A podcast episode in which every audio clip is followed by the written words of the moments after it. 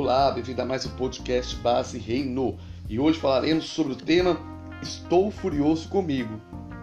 Lá em 1 Coríntios, capítulo 10, versículo 23, está escrito: Todas as coisas são lícitas, permissíveis e somos livres para fazer tudo o que queremos, mas nem todas convêm, são convenientes, benéficas e úteis. Todas são lícitas, mas nem todas edificam. Então, você está zangado consigo mesmo hoje? Muitas pessoas se sentem assim.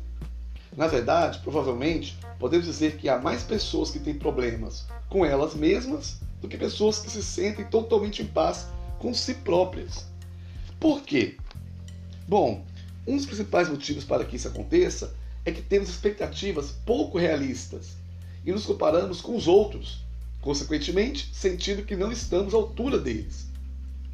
Podemos sentir uma vergonha profunda por alguma coisa que fizemos ou por algo que nos foi feito. Sentimos-nos tão culpados que ficamos com raiva de nós mesmos.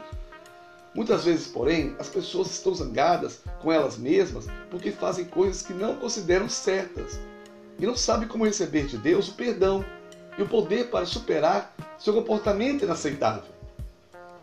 Pois é, então, mas o primeiro passo para estar em paz com você mesmo e ter certeza que isso é real, porque eu preciso exercer isso, encarar seu pecado de frente e chamá-lo pelo nome.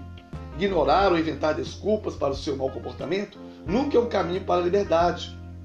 Enquanto estivermos fazendo coisas pecaminosas, nunca poderemos estar genuinamente em paz com nós mesmos. Isso é fato.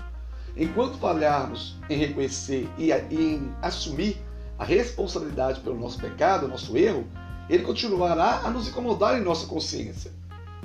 Então, baseado nisso, nós vamos ler lá em 1 João, capítulo 1, versículos 8 e 9, que dizem: Se dissermos que não temos pecado, recusando-nos a admitir que somos pecadores, iludimos e enganamos a nós mesmos. E a verdade que o Evangelho apresenta não está em nós, não habita em nossos corações. Se admitirmos livremente que pecamos e confessarmos os nossos pecados, ele, Deus, é fiel e justo, fiel à sua própria natureza e às suas promessas, e perdoará os nossos pecados, descartará nossa iniquidade e nos purificará continuamente de toda injustiça. Tudo que não está em conformidade com a sua vontade, em propósito, pensamento e ação. Ou seja, aqui está nos deixando claro para nós que o que temos que fazer é não nos sentirmos culpados ou com raiva de nós mesmos, mas sim dar nome ao nosso ato pecaminoso, admitir que fizemos aquele ato, aquela falha, aquele erro, aquele pecado. E então, é receber a promessa do perdão de Deus, que descarta esse pecado para todo sempre. Aceitar esse perdão e continuar nosso dia livre, livre das amarras da culpa e da condenação.